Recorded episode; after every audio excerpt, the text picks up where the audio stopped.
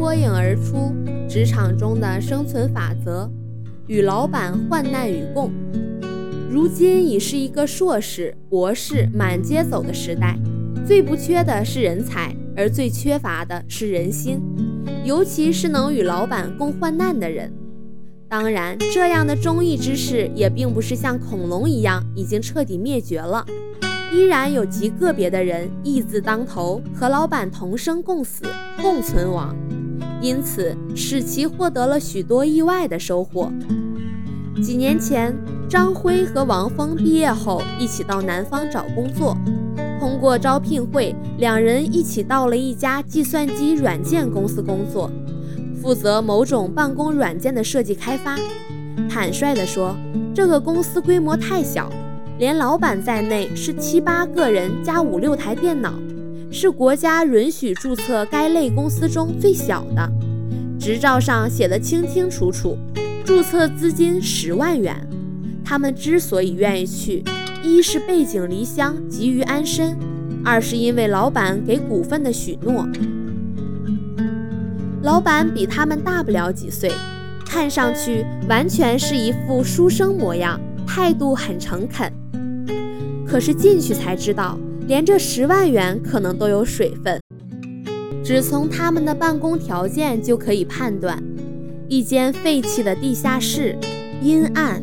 霉臭、潮湿，天一下雨，天花板上凝聚而成的水滴源源不断地往下流，电脑上都要罩着厚厚的报纸，连个厕所也没有，出门就是大排档，油烟灌进来，熏得人流眼泪。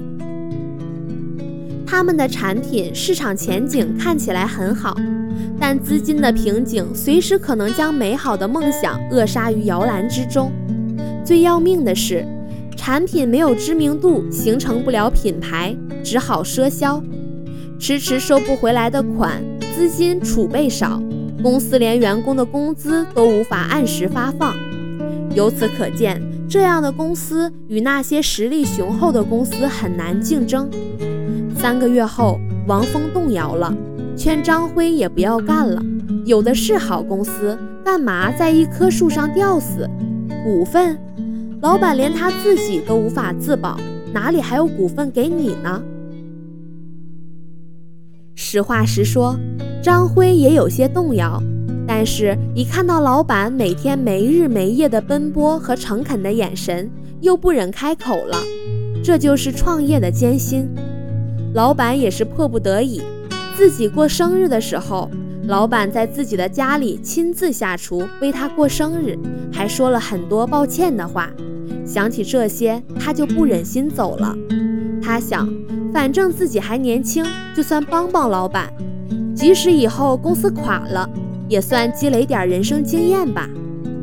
无奈之下，王峰摇摇头，自奔前程去了。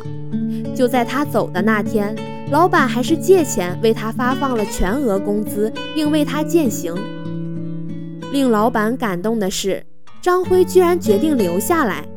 从那以后，他们成了哥们儿。可是没过多久，公司资金链断了，濒临绝境，留下的几个人也走了，只剩下张辉和老板两个人。看着老板年轻而憔悴的眼神和孤独而坚定的背影，张辉反而坚定了自己的意志。他原本也是个不愿服输的人，这时他对公司的使命感和老板已经没有区别。他想，他能够做的就是和老板风雨同舟，充分发挥自己的才智，精益求精，将产品做得最好。老板对他说：“委屈你了，哥们儿。”他乐观地说：“什么也不用说了。”只要你一天把公司开下去，我就一天不离开这里。老板感动得红了眼圈。他们同吃同住，无话不谈，成为真正的患难之交。几个月后，老板筹集到了新的资金，公司重新运转。产品由于质量好，买家都愿意先付款，这样公司局面开始峰回路转。此外，他们还成功的说服一家实力雄厚的投资公司出钱，全力推出一种早就被他们认定具有广阔市场前景的新型办公软件。半年后，终于推出了极其完美的产品，上市后供不应求。就这样，他们终于挖掘到了自己的第一桶金。接下来，公司开始招兵买马，发展壮大。仅短短的几年功夫，就成为行业内大名鼎鼎的软件公司。张辉也被提拔为公司的副总经理兼技术总监，月薪可以拿到五万元。后来，为了感激张辉在最黑暗的日子里带给他的光明、希望和勇气，老板还给了他百分之四十的股份。